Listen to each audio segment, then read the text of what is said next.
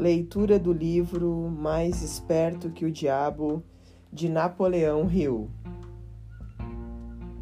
Capítulo 12 Ambiente, Tempo, Harmonia e Precaução. Pergunta: Agora possuo um maior entendimento das potencialidades da adversidade e do fracasso. Você pode ir em frente agora com a sua descrição do próximo dos sete princípios. Qual o seu próximo princípio? Resposta: O princípio é a influência do ambiente. Pergunta: Vá em frente e descreva o princípio de como funcionam as influências do meio como fatores dominantes nos destinos humanos. Resposta: O ambiente ou o meio como também pode ser chamado, consiste de todas as forças mentais, espirituais e físicas que afetam e influenciam os seres humanos. Pergunta: Que conexão existe, se é que existe, entre as influências do meio e o ritmo hipnótico? Resposta: O ritmo hipnótico solidifica e faz com que se tornem permanentes os hábitos de pensamento dos seres humanos. Hábitos de pensamento são estimulados por influências do meio. Em outras palavras, os recursos que alimentam o pensamento vêm do ambiente que está à volta da pessoa. Hábitos de pensamento são feitos permanentes pela lei do ritmo hipnótico. Pergunta: Qual a parte mais importante do meio em que uma pessoa vive? A parte que determina mais do que todas as outras se o indivíduo faz uso positivo ou negativo de sua mente? Resposta: A parte mais importante do meio de uma pessoa é aquela criada pela associação dessa pessoa com outros. Todas as pessoas observem e acabam assumindo por si, seja consciente e inconsciente, os hábitos de pensamento daqueles com os quais eles se associam intimamente. Pergunta: Você quer dizer com isso que o contato constante com uma pessoa cujos hábitos de pensamento são negativos influencia a pessoa a formar também hábitos de pensamentos negativos?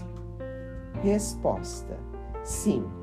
A lei do ritmo hipnótico força cada ser humano a formar hábitos de pensamento que se harmonizam com as influências dominantes do seu ambiente, principalmente a parte do ambiente criada pela associação com outras mentes.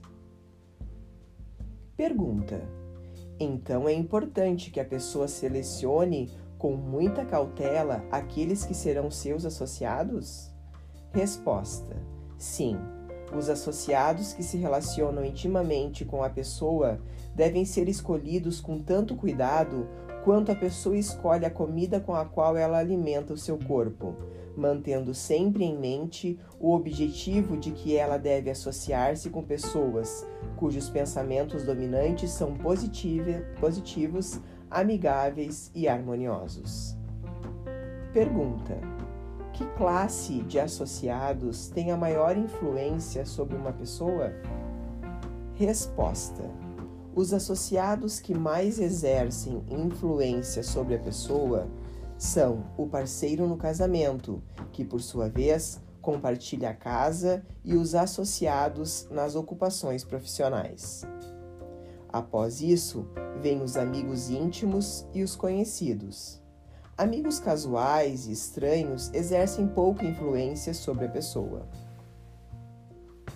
Pergunta: Por que o parceiro no casamento possui tão grande influência sobre a mente de uma pessoa? Resposta: Porque o casamento é um relacionamento que traz as pessoas sob a mesma influência de forças espirituais, de tal peso que elas acabam tornando-se as forças dominantes da mente. Pergunta: Como podem as influências ambientais serem usadas para quebrar o equilíbrio do ritmo hipnótico? Resposta: Todas as influências que estabelecem hábitos de pensamento acabam tornando-se permanentes através do ritmo hipnótico. Uma pessoa pode modificar as influências do seu ambiente de tal forma que as influências podem ser positivas ou negativas, e a lei do ritmo hipnótico as tornará permanentes, a menos que elas sejam modificadas através dos hábitos de pensamento.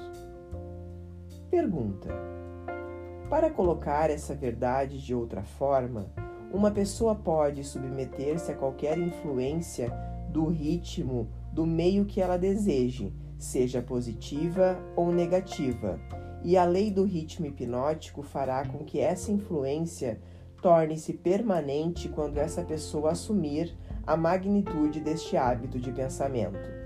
É dessa forma que a lei funciona? Resposta: Isso está correto. Tome cuidado com todas as forças que inspiram pensamentos. Estas são as forças que constituem o ambiente e determinam a natureza do destino da pessoa no planeta. Pergunta: Que classe de pessoa consegue ter controle sobre as influências do meio? Resposta: Os não alienados. Todos aqueles que são vítimas do hábito da alienação perdem a sua força para escolher o seu próprio ambiente.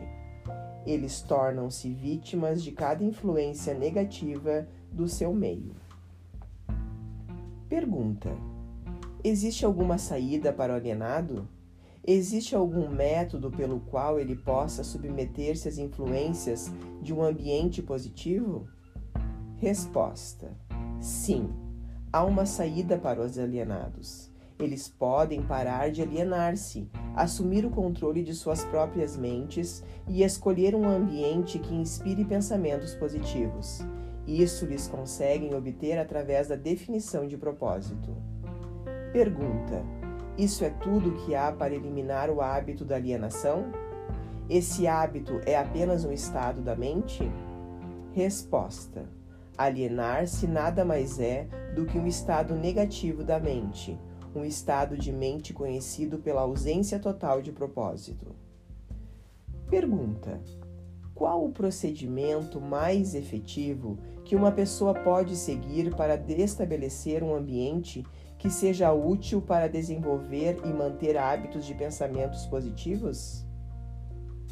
Resposta: O mais efetivo de todos os ambientes é aquele pelo qual um grupo de pessoas cria uma aliança amigável que os obrigará a auxiliar um ao outro no alcance de um objetivo, através de um propósito definido.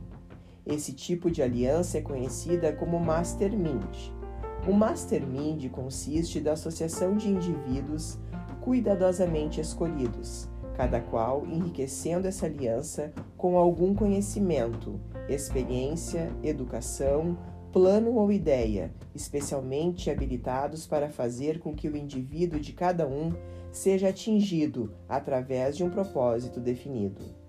Os líderes mais bem-sucedidos em todos os momentos da vida buscam o auxílio desse tipo de influência do meio, feita especialmente para servi-los.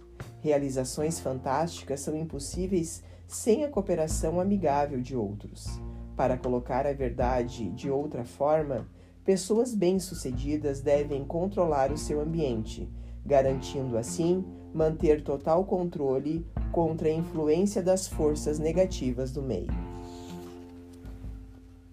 Pergunta: a responsabilidade que as pessoas possuem com seus parentes faz com que seja impossível para elas evitar a influência de um ambiente negativo? Resposta: Nenhum ser humano deve a outro ser humano qualquer grau de responsabilidade que possa roubar o seu privilégio de construir os seus hábitos de pensamento em um meio positivo. Por outro lado, Cada ser humano tem o dever de remover do seu ambiente toda e qualquer influência que possa remotamente desenvolver hábitos de pensamentos negativos. Pergunta: Essa não seria considerada uma filosofia de sangue frio? Resposta: Somente os fortes sobrevivem. Ninguém consegue ser forte sem remover toda e qualquer influência negativa de si mesmo, que possa de alguma maneira desenvolver hábitos de pensamentos negativos. Hábitos de pensamentos negativos resultam na perda do privilégio da autodeterminação, independente do que ou quem possa causar esses hábitos. Hábitos de pensamentos positivos podem ser controlados pelo indivíduo e devem ser feitos para servi-lo, na busca por seus propósitos e metas. Hábitos de pensamento negativo controlam o indivíduo e o privam do privilégio da autodeterminação. Pergunta: Deduzo, baseado em tudo o que você disse, que todos aqueles que controlam as influências do meio pelo qual os seus hábitos de pensamento são construídos, são mestres de seus destinos no planeta e que todos os outros são dominados por seus destinos terrenos. Estou colocando essa afirmação de forma correta? Resposta: perfeitamente. Pergunta: O que estabelece os hábitos de pensamento de uma pessoa? Resposta: Todos os hábitos são estabelecidos devido a desejos ou motivos inerentes ou adquiridos. Quais sejam os hábitos são os resultados de alguma forma de desejo definido. Pergunta: O que ocorre com o cérebro físico enquanto uma pessoa está formando hábitos de pensamento? Resposta: Os desejos são impulsos de energia organizados chamados de pensamentos. Desejos que são mesclados com sentimentos e emoções magnetizam as células cerebrais nas quais eles estão armazenados e preparam essas células para que sejam assumidas e direcionadas pela lei do ritmo hipnótico. Quando qualquer pensamento aparece no cérebro ou é criado lá e é misturado com os sentimentos puros da emoção do desejo, a lei do ritmo hipnótico começa a agir e, de uma vez por todas, começa a produzir isso no seu equivalente físico. Pensamentos dominantes que, por sua vez, agem inicialmente pela lei do ritmo hipnótico são aqueles que estão mesclados com os desejos mais profundos e com os mais intensos sentimentos envolvidos. Hábitos de pensamento são estabelecidos pela repetição dos mesmos pensamentos. Pergunta: Quais são os motivos ou desejos que mais impelem e inspiram a ação do pensamento? Resposta: Os dez motivos mais comuns que mais inspiram pensamentos voltados para ações são estes: o desejo por sexo e amor o desejo por alimento, o desejo por autoexpressão espiritual, mental e física, o desejo pela perpetuação da vida após a morte, o desejo por poder sobre os outros, o desejo por riquezas materiais, o desejo por conhecimento, o desejo de imitar outros, o desejo de se sobressair sobre outros, os sete medos básicos. Esses são os motivos principais que inspiram a maior parte das, de todas as ações humanas.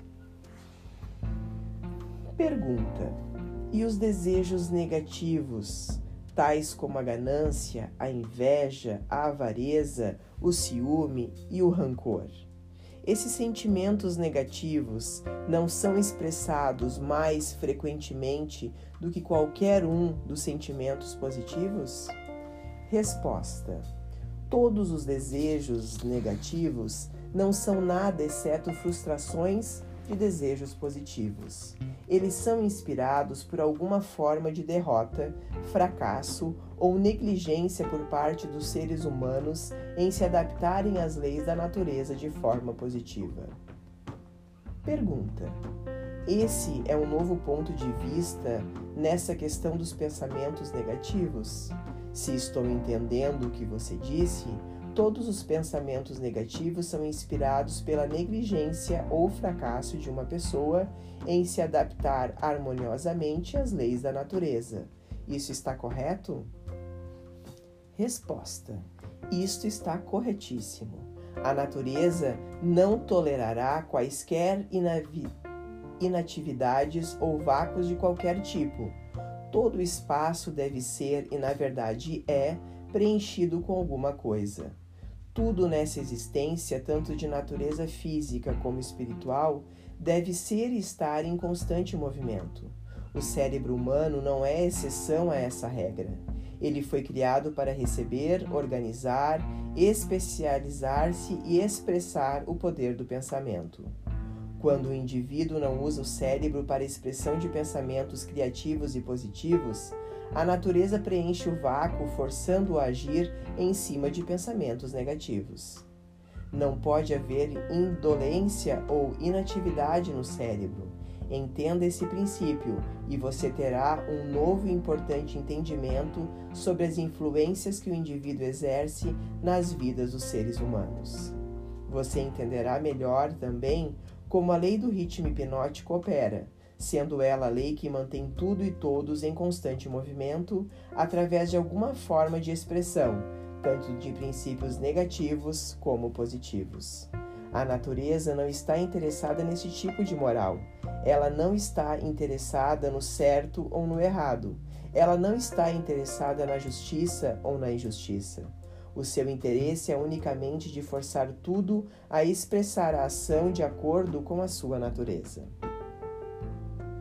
Pergunta: Essa é uma interpretação muito reveladora da forma como a natureza se comporta. A quem devo solicitar corroboração das suas afirmações? Resposta: Aos homens de ciências, aos filósofos, a todos os pensadores desse mundo. Por último, as manifestações físicas da própria natureza. A natureza não possui nada parecido com matéria morta. Cada átomo da matéria está em constante movimento. Toda energia movimenta-se contínua e constantemente não existem espaços vazios em lugar algum. O tempo e o espaço são literalmente manifestações do movimento, com tal grandeza de velocidade que não pode ser medida pelos seres humanos. Pergunta: Por tudo que você está dizendo, uma pessoa é forçada a concluir que as fontes de conhecimento são chocantemente limitadas. Resposta: as fontes desenvolvidas de conhecimento são limitadas. Todo cérebro de um adulto normal é um portal em potencial para todo o conhecimento que existe através dos universos. Todo o cérebro de um adulto normal possui dentro do seu mecanismo a possibilidade de se comunicar diretamente com a inteligência infinita, a fonte de onde provém todo o conhecimento que existiu, existe e existirá. Pergunta: A sua afirmação me leva a crer que todos os seres humanos podem tornar-se aquilo que chamam de Deus. É isso que você quer dizer? Resposta: Através da lei da evolução, o cérebro humano está sendo aperfeiçoado para comunicar-se automaticamente com a inteligência infinita. A perfeição virá através do desenvolvimento organizado do cérebro através de sua adaptação às leis da natureza. O tempo é o fator que trará a perfeição. Pergunta: O que causa ciclos de eventos recorrentes, tais como epidemias de doenças, crises econômicas, guerras e ondas de crimes? Resposta: Todas as epidemias nas quais um grande número de pessoas é afetado de maneira similar são causadas pela lei do ritmo hipnótico, através da qual a natureza consolidada pensamentos de natureza similar faz com que esses pensamentos sejam expressados através de uma ação em massa.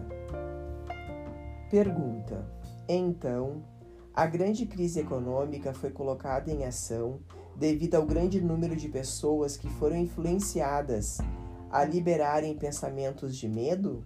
Isso está correto? Resposta: perfeitamente. Milhões de pessoas estavam agindo para conseguir alguma coisa em troca de nada, através da oposta no mercado financeiro. Quando elas de repente descobriram que tinham conseguido nada por alguma coisa, elas se aterrorizaram, correram para os seus bancos e retiraram os seus dinheiros e o pânico estava instalado. Através do pensamento em massa de milhões de mentes, todos pensando em termos de medo da pobreza, a crise prolongou-se por alguns anos. Pergunta: Pelo que você está dizendo, deduzo que a natureza consolida os pensamentos dominantes da, das pessoas e os expressa através de alguma forma de ação em massa, tais como crises econômicas, momentos de euforia nos negócios e assim por diante. Isso está correto? Resposta: Você está com a ideia certa. Pergunta: Vamos agora para o próximo dos sete princípios. Vá em frente e descreva. Resposta: O próximo princípio é o tempo, a quarta dimensão. Pergunta: Qual a relação que existe entre o tempo e o funcionamento da lei do ritmo hipnótico? Resposta: O tempo é a lei do ritmo hipnótico. O lapso de tempo necessário para dar permanência aos hábitos de pensamento depende principalmente do objeto e da natureza dos pensamentos. Pergunta: Mas entendi, pelo que você disse antes, que a única coisa permanente na natureza é a mudança. Se isso é verdade, então o tempo está constantemente mudando, rearranjando, rearre, rearranjando-se e recombinando todas as coisas, incluindo os hábitos de pensamento das pessoas. Como então poderia a lei do ritmo hipnótico dar permanência aos hábitos de pensamento de uma pessoa? Resposta: O tempo divide todos os hábitos de pensamento em duas classes: pensamentos negativos e pensamentos positivos. Os pensamentos de um indivíduo estão constantemente modificando-se, sendo recombinados para se adaptarem aos desejos desse indivíduo. Mas os pensamentos não mudam do positivo para o negativo ou vice-versa, exceto através do esforço voluntário por parte do indivíduo. O tempo penaliza o indivíduo por todos os pensamentos negativos e o recompensa por todos os pensamentos positivos de acordo com a natureza e o propósito dos pensamentos. Se os pensamentos dominantes de uma pessoa são negativos, o tempo penaliza o indivíduo construindo em sua mente o hábito do pensamento negativo, e então ele procede para solidificar esse hábito em um ato permanente durante cada segundo de sua existência. Os pensamentos positivos são, da mesma forma, construídos pelo tempo e acabam tornando-se hábitos permanentes. O termo permanência, é claro, refere-se à vida natural do indivíduo. Literalmente falando, nada é permanente. O tempo converte hábitos de pensamento naquilo que pode ser chamado permanência durante a vida do indivíduo. Pergunta: Agora possuo um entendimento melhor de como o tempo trabalha. Quais outras características possui o tempo em conexão com o destino dos seres humanos da Terra?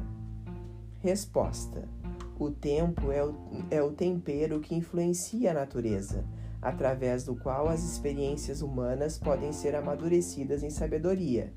As pessoas não nascem com sabedoria, mas elas nascem com a capacidade de pensar e podem, através do lapso do tempo, chegar à sabedoria pelos seus pensamentos. Pergunta: Os jovens possuem sabedoria?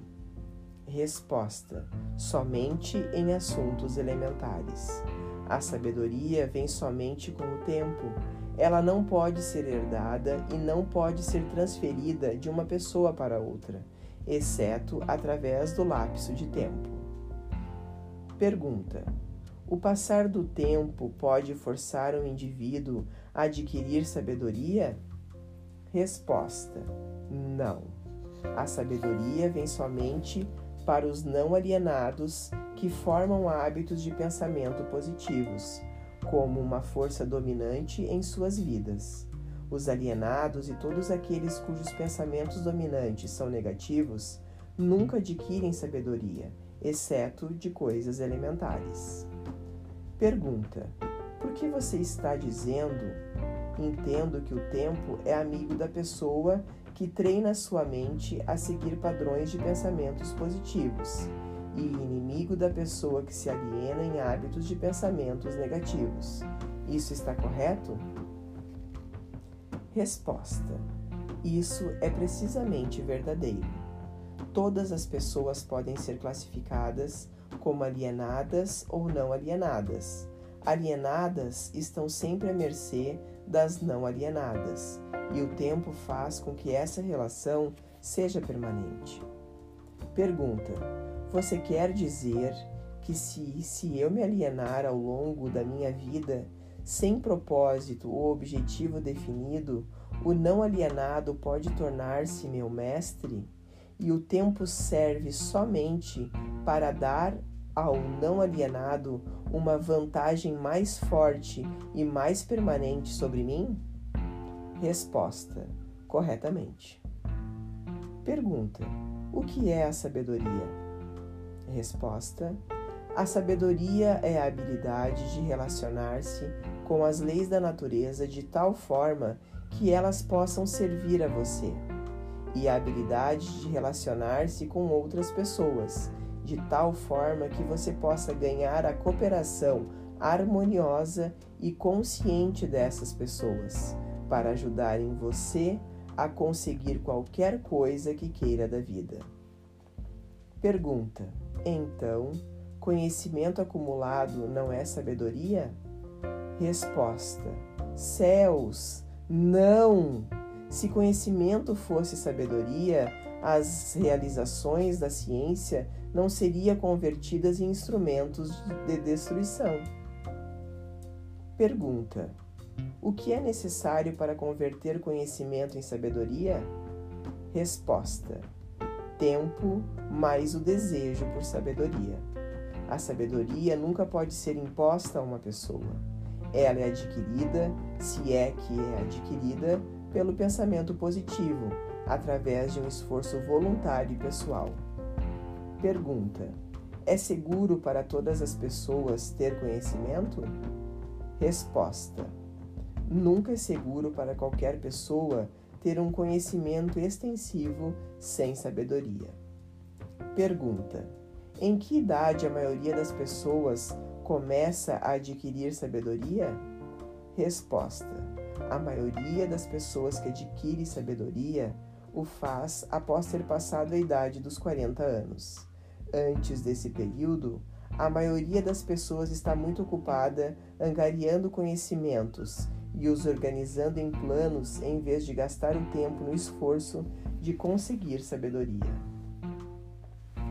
Pergunta: Qual circunstância da vida é mais apta para levar uma pessoa a adquirir sabedoria?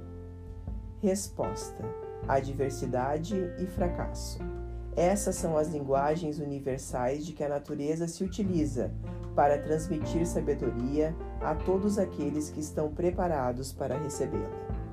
Pergunta: A adversidade e o fracasso sempre trazem sabedoria? Resposta: Não, somente para aqueles que estão prontos para receber a sabedoria e voluntariamente procuram por ela. Pergunta: o que determina o quão pronta está uma pessoa para receber a sabedoria? Resposta: o tempo e a natureza dos hábitos de pensamento. Pergunta: Conhecimento adquirido recentemente equivale-se a conhecimento já testado e comprovado? Resposta: Não. Conhecimento testado através do intervalo do tempo sempre é superior àquele que é recentemente adquirido. O tempo dá ao conhecimento a definição em termos de qualidade, quantidade e confiança. Nunca se pode ter certeza de um conhecimento que não tenha sido testado. Pergunta: O que é um conhecimento confiável? É o conhecimento que se harmoniza com a lei natural o que significa que é baseado em pensamentos positivos.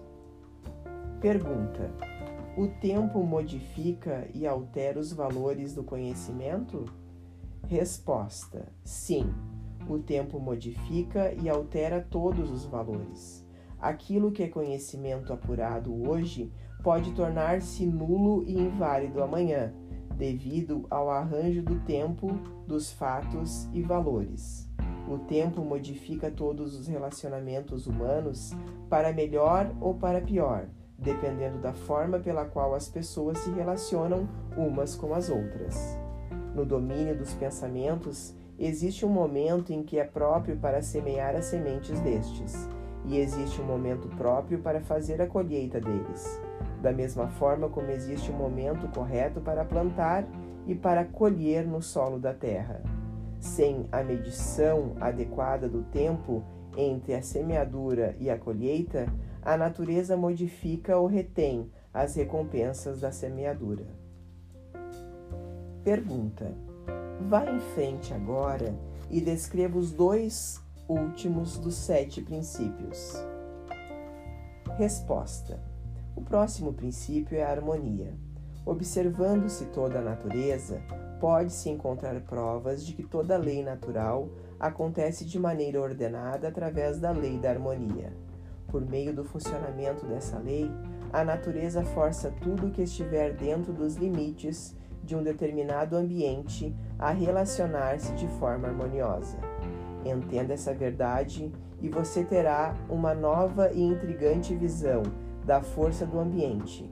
Você entenderá por que a associação com mentes negativas é fatal para todos aqueles que estão em busca de autodeterminação. Pergunta: Você quer dizer que a natureza voluntariamente força os seres humanos a se harmonizarem com as influências do seu meio? Resposta: Sim, isso é verdade. A lei do ritmo hipnótico impõe a força sobre cada ser humano as influências dominantes do ambiente em que ele vive. Pergunta: Se a natureza força os seres humanos a sofrerem a influência do ambiente em que eles vivem, que meios disponíveis existem para eles escaparem de um ambiente de fracasso e pobreza, quando, na verdade, eles desejam fugir desse meio? Resposta: eles devem mudar imediatamente desse ambiente ou permanecerão orientados e envoltos pela pobreza. A natureza não permite que ninguém escape das influências do seu ambiente. Contudo, a natureza, em sua abundante sabedoria, dá a cada ser humano o privilégio de estabelecer o seu próprio ambiente mental, espiritual e físico. Entretanto, uma vez que ele tenha escolhido o seu ambiente, invariavelmente ele acabará se tornando parte dele. Esse é o funcionamento inexorável da lei da harmonia. Pergunta: Em uma associação com fins comerciais, por exemplo, quem estabelece a influência dominante que determina o ritmo do ambiente? Resposta: O indivíduo ou os indivíduos que pensam e agem com definição de propósito. Pergunta: É simples assim? Resposta: Sim. A definição de propósito é o ponto de partida pelo qual o indivíduo deve estabelecer o seu próprio ambiente. Pergunta: Acho que não consegui acompanhar bem o seu raciocínio. O mundo inteiro está dividido pela guerra e pelas crises econômicas e ainda outras formas de crises e rixas que podem representar qualquer coisa, exceto harmonia. A natureza não parece estar forçando as pessoas a se harmonizarem uns com os outros. Como você explica essa inconsistência? Resposta: Não há inconsistência. As influências dominantes do mundo são, como você diz, negativas. Muito bem, a natureza está forçando os seres humanos a se harmonizarem com as influências dominantes do ambiente do mundo. Manifestações de harmonia podem ser tanto positivas quanto negativas. Por exemplo, um grupo de homens em uma prisão pode e eles geralmente pensam e agem de maneira negativa. mas a natureza faz com que, influen que a influência dominante da televisão seja impressa em cada indivíduo que está presente nela.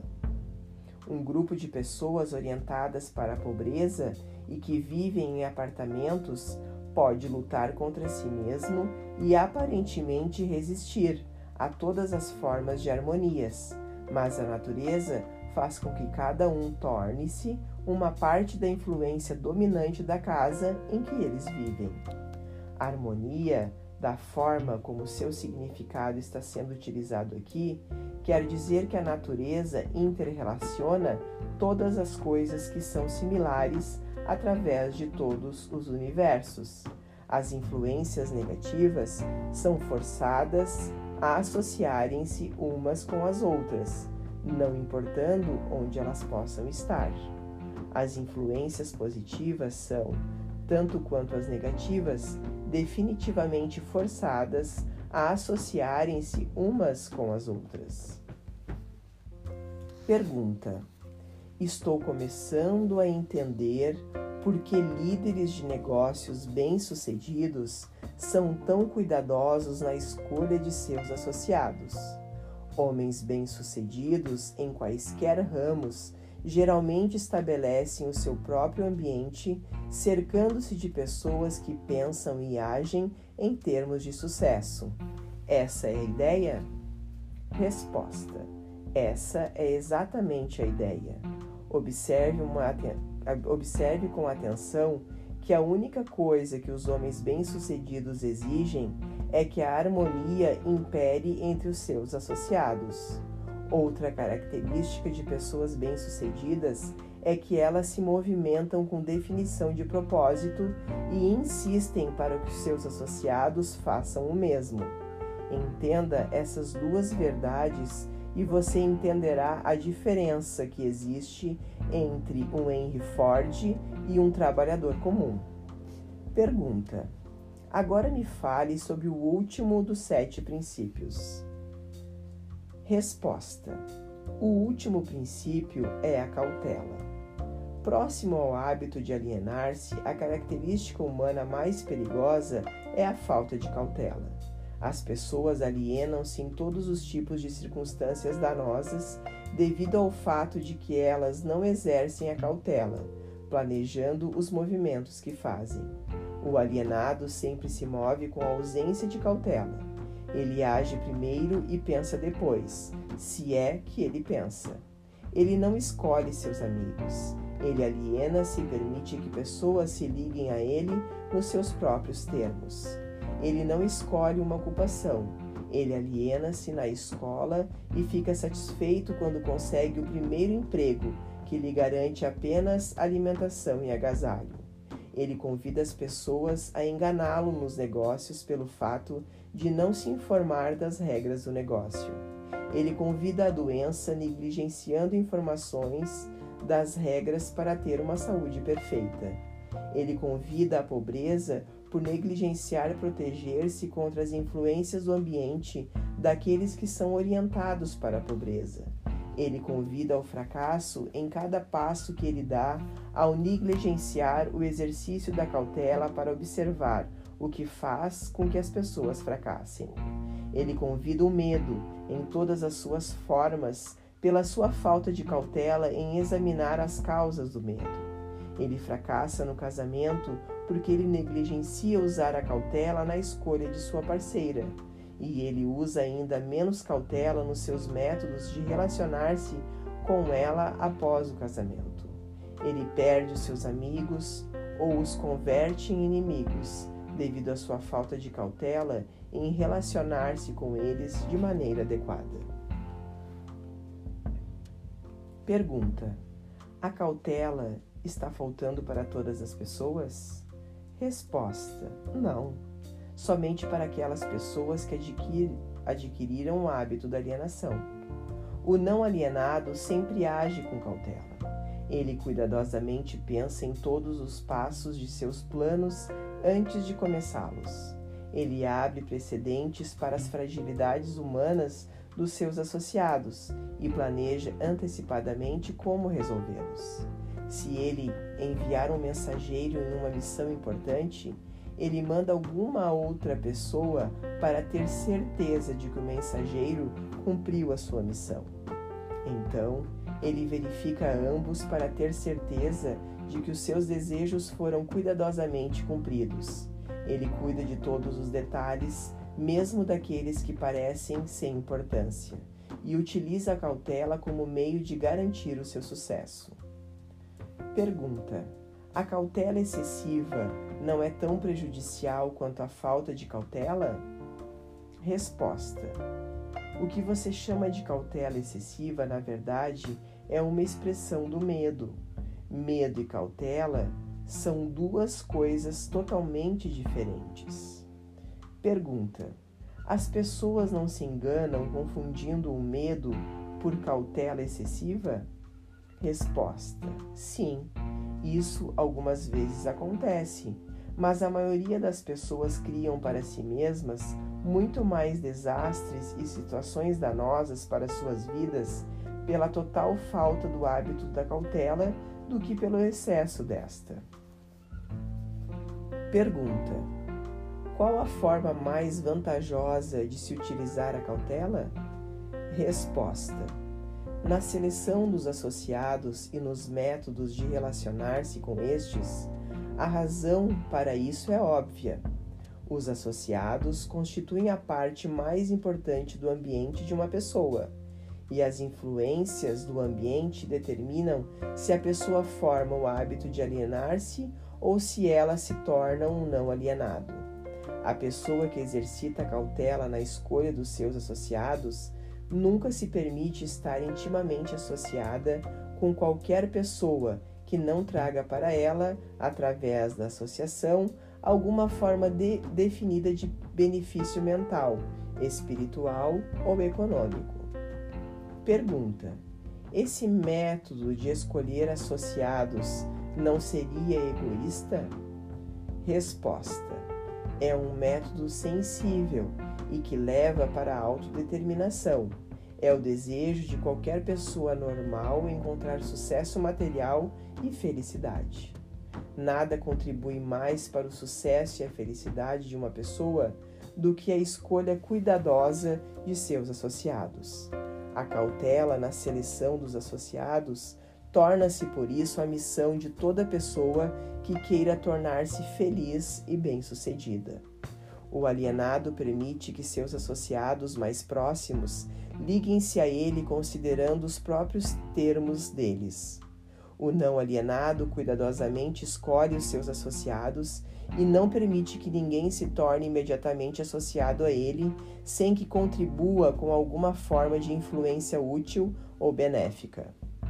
Pergunta: Nunca ocorreu a mim que a cautela na seleção de amigos seria tão definitiva para o sucesso ou o fracasso de uma pessoa? Todas as pessoas bem-sucedidas agem com cautela na seleção de seus associados, seja na esfera comercial, social ou profissional de seus relacionamentos? Resposta: Sem o exercício da cautela na escolha de todos os seus associados, ninguém pode estar certo do sucesso, seja em qual área de atuação for.